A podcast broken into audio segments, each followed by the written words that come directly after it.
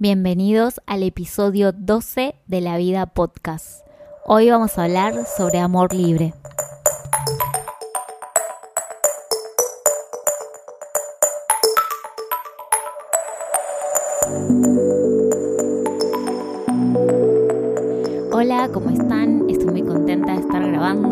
Episodio 12 de La Vida Podcast, este podcast que habla caprichosamente de temas al azar. Mi nombre es Natalia Bonomo y hoy vamos a hablar de amor libre. El episodio se llama Hablemos de amor libre porque yo tuve un blog que, que tenía ese nombre. En realidad el blog existe, pero no está en línea porque tengo unos problemas técnicos. Hay algunas cosas que, se me complicaron. El blog estuvo en línea hace más o menos dos años y después lo, lo di de baja, pero este año cuando empecé el podcast eh, quise volver a mm, activarlo con algunas modificaciones porque ya el proyecto no iba a seguir en sí mismo, pero el contenido de lo que había subido era muy bueno y realmente quería compartirlo. Así que bueno, en este episodio les voy a estar hablando un poco de amor libre, eh, más que nada de mi experiencia en cuanto a lo que yo pensaba que era el amor libre, lo que me encontré. Quiero contarles un poco el motivo por el cual di de baja el blog en su momento, que creo que también está bueno para, para comentarlo. En el episodio cero yo había hecho como un pantallazo general y cuando empecé el podcast me presenté como que yo era la dueña de dos blogs, uno llamado Delirios de María Antonieta y el otro Hablemos de Amor Libre. Y la verdad es que el podcast surgió un poco por mi necesidad de expresarme y de compartir ideas y ahí contaba que la verdad que a mí me interesa mucho hablar de temas que no se hablan. Y bueno, cuando abrí el blog Hablemos de Amor Libre, en realidad yo lo que quería era hablar sobre amor, porque en el blog de Lirios de María Antonieta hablaba mucho sobre amor, pero lo quise hacer más sectorizado. Y en esa época recuerdo de que yo venía de relaciones monógamas súper fallidas, que realmente la había pasado muy mal, y recuerdo que en esa época yo pensaba que quizás el amor libre era una opción para mí. Y la verdad es que no lo tengo claro, o sea, no vengo acá a bajar una línea de, lo que tengo claro en mi vida, porque, o sea, me quiero correr un poco de, lo que es mi intimidad en sí mismo, pero sí quiero contarles y hablar de, de temas que quizás me parece que en la sociedad no tienen mucha información. Entonces, de ese lado me parece como importante que se hable de estos temas para que la información pueda fluir de una forma más sana para todos y que haya más tolerancia entre las personas, más allá de, de, la decisión de si uno quiere ser monógamo o amor librense. Y también lo que quiero hacer mucho hincapié es que hay diferentes tipos de formas de relacionarse que el amor libre no es solo una forma, sino que el amor libre incluye hasta la monogamia si se la elige de una forma genuina. Bueno, primero, voy a explicar los motivos por los cuales cerré el blog. Yo recuerdo que había empezado Hablemos de Amor Libre, me gustaba mucho porque uno de los primeros posteos que publiqué fue que yo conté una experiencia de que cuando era muy jovencita, que tenía 20, creo que tenía 20, 21, era súper jovencita, me había sentido enamorada de dos personas a la vez. Pero en esa época yo iba a la psicóloga y la psicóloga lo tomó como algo totalmente corrido de, de, la naturaleza humana. Y recuerdo que con que me dio terapia específica porque ella creía que mi sentimiento de enamorarme de dos personas provenía más de una enfermedad mental por decirlo o provenía como una consecuencia de baja autoestima y no que era un sentimiento genuino mío. Y recuerdo que en esa época yo lo reprimí mucho porque lo que había pasado en esa época era que yo había cortado una relación muy larga y a su vez estaba conociendo a una persona nueva. Y hubo como una intersección entre, entre las dos relaciones, o sea, yo no estaba comprometida con ninguno de los dos, pero recuerdo que me sentí tía enamorada de ambos, de mi exnovio y de la persona que estaba conociendo. Y hubo un día que justo vi a uno a la mañana, a otro lo vi a la noche, recuerdo, y, y recuerdo que ese día que los había visto a los dos, me había sentido súper feliz porque aparte cada uno de ellos sabía de la existencia del otro. Entonces como, como no había quizás como un compromiso entre nosotros, era como como no sé, como una abundancia total relacional. Y recuerdo que lo había vivido como súper bien, pero bueno, después fui a terapia, la psicóloga me dijo como no, esto está súper mal. Yo en esa época le creí, en vez de escucharme a mí misma, le creí, bueno, nada, como que dejé de lado esa idea por mucho tiempo. Ya más grande, a, pasado mis 30, me encontré con que estaban relaciones monógamas y no funcionaban. Y conocí una persona que él se hacía llamar amor librense, pero era medio un falso amor librense porque podemos hablar de muchas cosas de ocultamiento de información. Y ahí fue que empecé a tener la inquietud de, investigar sobre el tema. Me pareció un tema súper interesante porque lo estaba viviendo en carne propia, estaba como en ese camino y ahí decidí abrir el blog. Cuando abrí el blog, me acuerdo que había hecho una entrevista que eran cinco preguntas a cinco personas totalmente distintas. Y recuerdo que había entrevistado a un amigo que era monógamo, había entrevistado a un amigo que era anarquista relacional y así fui pasando por, por, diferentes formas. Y eh, yo siempre recuerdo que lo que quería transmitir eh, en el blog es que no es que haya una forma de relacionarse que esté mal. Yo creo que cada uno de nosotros tiene necesidades diferentes y que lo importante es que cada uno de nosotros conecte con sus propias necesidades y de ahí quizás buscar la mejor relación para uno. Yo no creo que la monogamia sea mala, no creo que, esté mal, siempre y cuando se la elija de forma genuina y que, y que las dos personas compartan ese ideal, ese ideal de exclusividad y de amor y de estamos juntos y no necesitamos ver otras personas. Hoy en día yo me siento como 90% monógama porque estoy con esa sensación. Pero realmente no creo que eso sea la norma para todos. Porque, por ejemplo, en el amor libre hay diferentes formas de relacionarse. Por un lado, en el amor libre existen lo que son las relaciones abiertas. Las relaciones abiertas, si tenemos que dar como una definición, es una pareja que tiene, por decirlo, reconocimiento social y que ellos genuinamente deciden abrir el vínculo para que cada uno de los integrantes de la pareja pueda tener encuentros sexuales o otros encuentros con otras personas. Ahora, lo importante de la relación abierta es que la pareja hable directamente de este tema y que sea una decisión de ambos.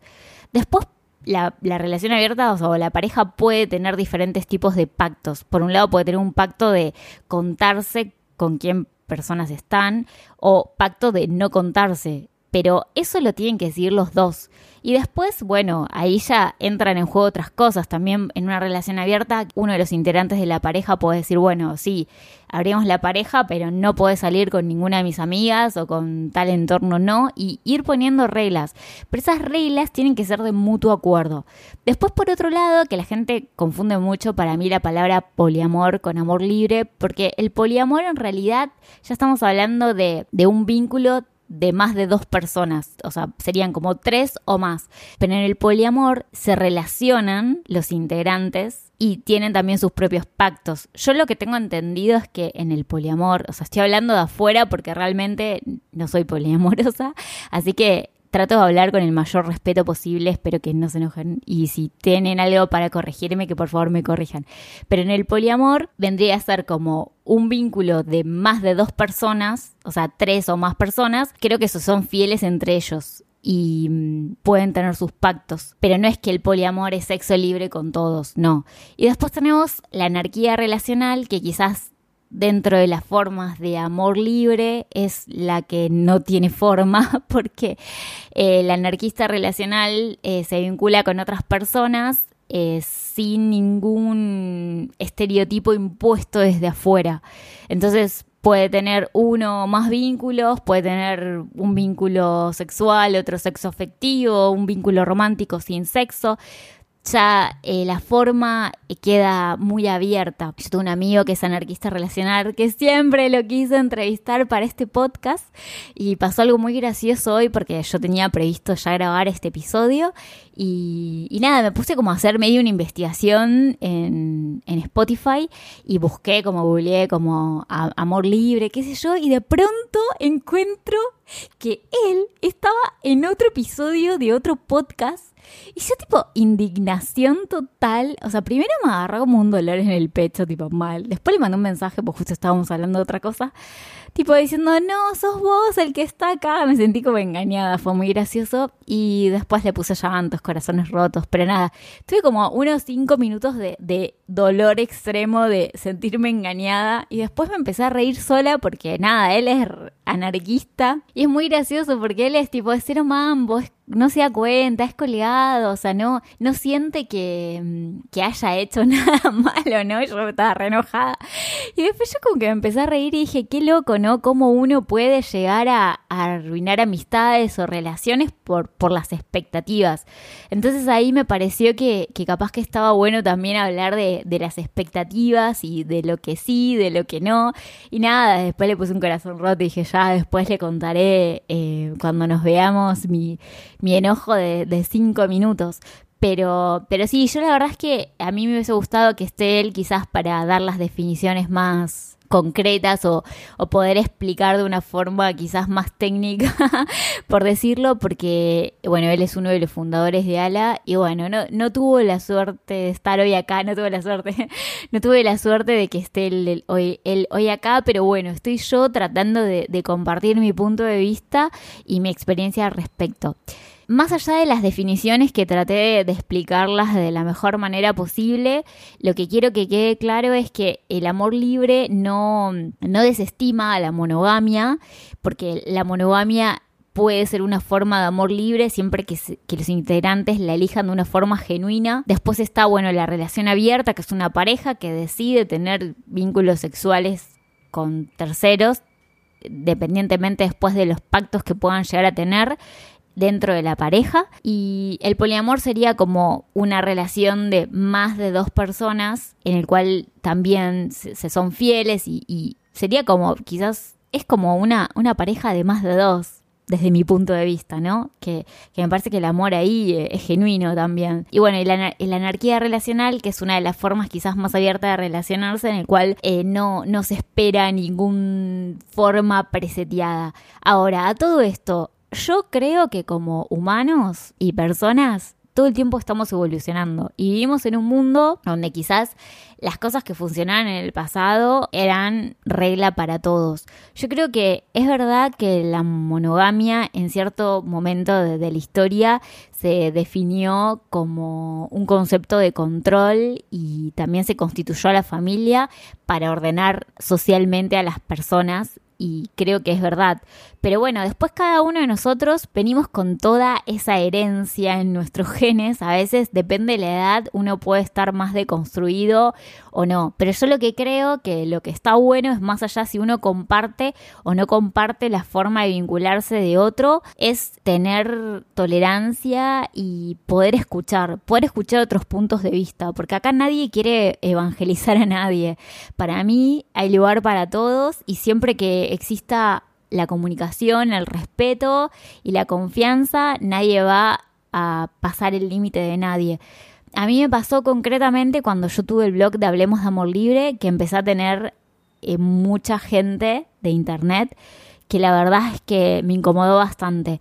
Tuve un caso de, de una persona que aparentemente me conocía. Yo tenía abierta una casilla de Gmail y me había llegado un correo que se llamaba Correo de la Alegría y bueno, ahí esta persona decía que, que nosotros nos conocíamos, que él formaba parte de mi, mi entorno y que él sabía que nosotros íbamos a tener algo, un encuentro sexual, que mm, que le dijera si este viernes podía encontrarme en un lugar, como si nos podíamos encontrar en un lugar. y yo la verdad es que no contesté.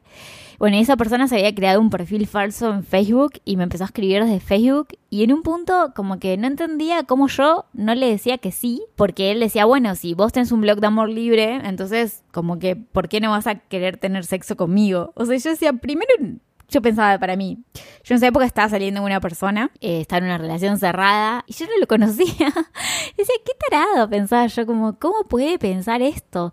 Y nada, en un momento como que, como que la friqué un, toque y después dije, bueno, ya, ¿quién será este tarado? Y, y nada, realmente lo bloqueé y ya después no, no tuve más problemas. Cuando tenía el blog de amor libre, recuerdo que, que la respuesta de la gente fue como un poco eh, filosa. Más que nada de la gente monógama, porque es como que como que no entendían bien qué era, entonces toda la gente pensaba, bueno, vos estás apoyando el amor libre, entonces vas contra la monogamia. Y yo le decía, no. Y también lo que, lo que pasó era como algo muy gracioso, quizás más de la gente más conservadora o más cerrada, como que, como que había como un cierto repudio y rechazo. Y mm, la verdad es que en la época que, que tuve mis relaciones abiertas, porque mi forma de relacionarme en esa época fue, tuve dos relaciones abiertas, fallidas, pero fueron fallidas porque no había una responsabilidad afectiva y la comunicación no era directa. Las personas que eran mi pareja en ese momento, bueno, fueron diferentes. O sea, por un lado tuve una primera pareja que no respetó nuestros pactos, o sea, sin andar en detalles, no respetó nuestros pactos ya que habíamos acordado como, bueno, si la relación es abierta, vos podés salir con personas, pero no con mis amigas o no con mi grupo y salí con todas mis amigas, con mi grupo. O sea, igual me enteré porque hubo un par de amigas mías que vinieron a contarme que él se las había encarado. Y fue realmente bastante filoso. Más para mí, yo soy una persona súper sensible y encima, ascendente en Pisces, me doy cuenta de todo. Entonces, claro, ¿qué pasaba? Yo, yo primero me daba cuenta, nosotros compartíamos un grupo de arte y compartíamos un lugar donde teníamos amigos en común y recuerdo que, mm, que nada, yo me daba cuenta con qué mina tenía onda, con quién tenía algo, con quién no iba y se lo, se lo decía directamente. Y él siempre como que me desmentía y todo el tiempo me decía, no, no, estás loca, estás loca. Y después se terminaban confirmando mis teorías, de hecho venían las chicas a contarme y fue la verdad que bastante lamentable. Esa, esa historia duró más o menos un año y pico y bueno, después tuve otra historia que, que fue muy gracioso porque yo en esa época tenía el blog activo y al, al toque que conocía, al que fue mi ex, eh, le dije, no, yo quiero una relación cerrada. Y él me decía, no, bueno, yo soy más eh, anarquista. y también pasó lo mismo, o sea, no, no hubo una comunicación directa. Al haber mentiras y quizás al ocultar las cosas o haber secretos, yo creo que uno sale lastimado. Después de eso yo no digo, eh, no, ah, bueno, el amor libre no funciona para mí. En este momento de mi vida, yo no lo estoy eligiendo, pero porque genuinamente me nace otra cosa. Pero no quiere decir de que el día de mañana pueda quizás no sé, estar en pareja y con mi pareja poder llegar a, pactar algo. O sea, eso no, no viene al caso. O sea, no, no quiero centrarme tanto en hablar de mí, sino quiero hablar como en general. Yo creo que nosotros, las personas, no somos personas lineales. Yo creo que los humanos somos contradictorios y que todo el tiempo tenemos contradicciones. Yo creo que muchas personas a veces no tienen las cosas tan claras y, y a veces puede pasar que la vida te va llevando a cambiar de idea. Eso para mí es así. Quizás hay personas que por ahí dicen, bueno, no tienen las cosas tan claras, pero, pero toman una decisión al respecto y dicen, bueno, yo elijo ahora esto y son fieles a su decisión. Siempre y cuando uno sea claro y diga la verdad con la persona que se relaciona, yo no creo que pueda existir ningún tipo de problema. El problema existe cuando hay mentiras. Entonces ahí es donde por ahí a mí me parece que está bueno grabar este episodio porque el amor libre en cualquiera de sus formas implica decirle a la persona realmente lo que uno está haciendo. Entonces, si uno está saliendo con alguien y querés ver una tercera persona o conocís una tercera persona, lo tenés que decir, más allá del tipo de relación. Porque a veces me he encontrado gente monógama que dice, ah, sí, yo estoy, no sé, en, de novio, pero salgo con otras personas. Y yo le digo, bueno, ¿y tu novia lo sabe? No, no lo sabe. Entonces ahí no estamos hablando de amor libre, ahí estamos hablando de engaño, porque uno no le está dando a la otra persona la posibilidad de elegir, de elegir si quiere estar en ese vínculo o no. Y también la libertad de quizás esa persona quiere estar también con otras. Entonces, si no se sabe, no se puede elegir. Y también es importante la responsabilidad afectiva. Yo tengo un episodio que habla sobre responsabilidad afectiva desde mi punto de vista. Es el episodio 1, así que están súper invitados a escucharlo.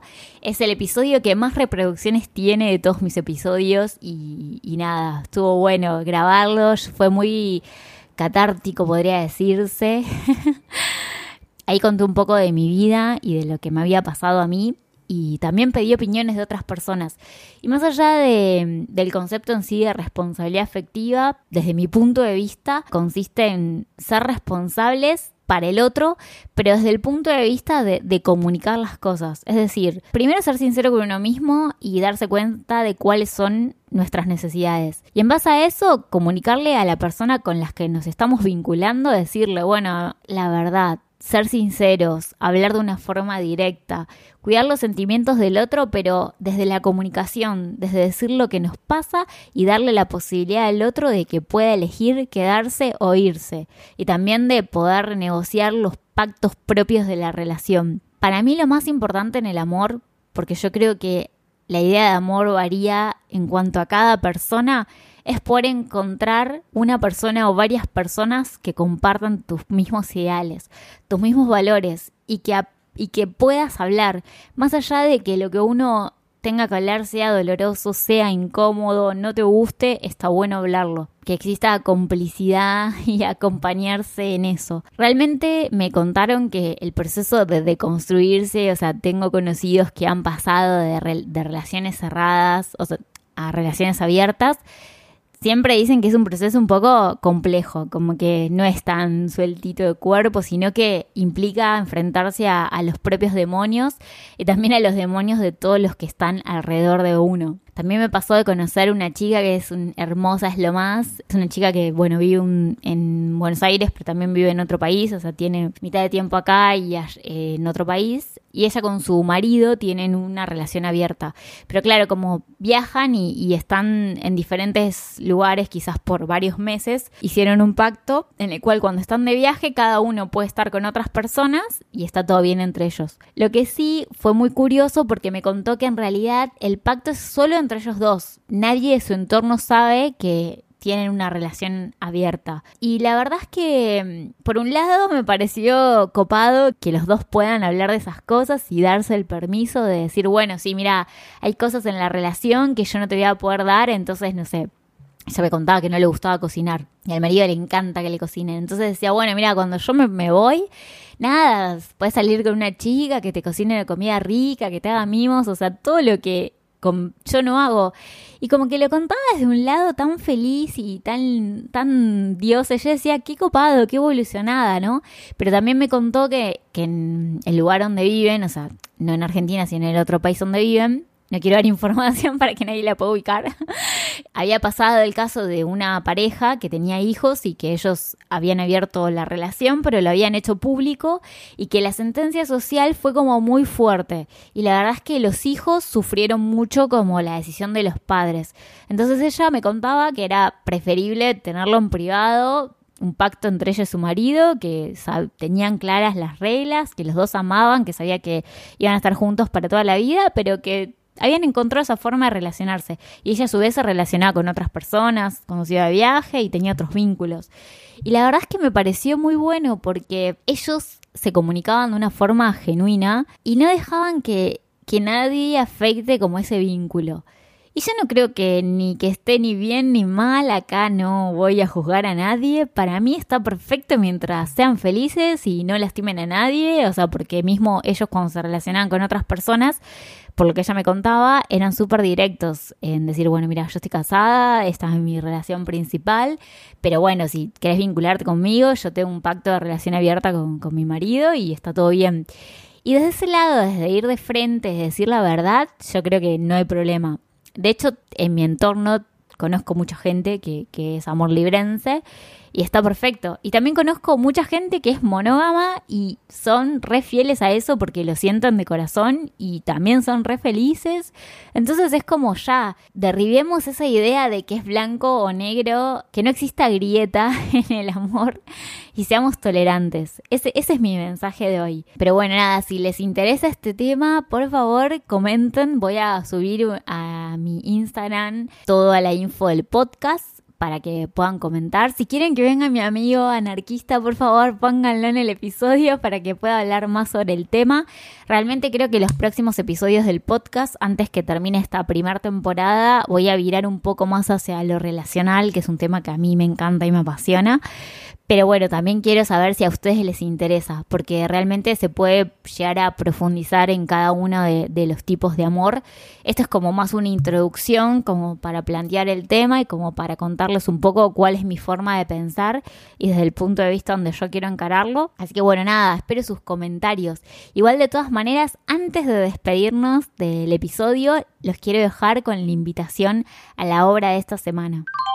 Hola, soy Matías González y los invito a todos a ver la obra que estoy dirigiendo. Samizdat o el poemario de Brodsky en el espacio Lavallén los fines de semana restantes de noviembre. Bueno, la obra es una obra de tipo performática, es decir, invita al público a intervenir en las escenas, a recorrerlas, a tocar el espacio, a, entrar en contacto con los actores. La historia se sitúa en Samizdat, que fue una serie de editoriales clandestinas que funcionaron durante la Rusia soviética, eran perseguidos, eh, hacían circular textos de autores prohibidos. Se hace una importante conexión metafórica y explícita también con la dictadura argentina, hay algunas canciones en vivo, las actuaciones son expresionistas, es muy interesante ver el despliegue de los cuerpos y esto de, que el público pueda intervenir y pueda vivenciar un poquito de lo que fue la época y toda la cuestión dictatorial, ¿no? Eh, se desarrollan varias artes, el teatro, la música, la pintura, la escritura. Y estamos en Instagram como samizdat.obra. Invitamos a todos a que nos sigan y a que vengan a verla Muchas gracias Mati por la invitación. Bueno, yo voy a ir este, este sábado a ver la obra, así que nada, están súper invitados todos a ir. Si van, me los voy a cruzar porque yo voy a ir a la segunda función de este sábado, así que bueno, los espero ahí. Si me quieren contactar, lo pueden hacer al Instagram del podcast, que es arroba la vida. También pueden hacerlo a mi Instagram personal, arroba natbonomo. Por otro lado, espero este verano, antes que termine el año, poder activar los blogs, porque realmente hay unas notas que son súper lindas y hay colaboraciones de gente que escribió cosas hermosas y me gustaría que todo eso no se pierda, así que perdón por la demora, pasa que a veces hay cosas realmente técnicas que me superan. Y en este episodio y con la página si estoy sola, no estoy recibiendo ayuda de nadie, pero bueno, es que estamos en una época complicada del año. Así que bueno, si les gustó este episodio, por favor compartan, comenten, hagan, hagan, hagan. Así que bueno, les mando un beso grande, que tengan buena semana, los quiero. Chao.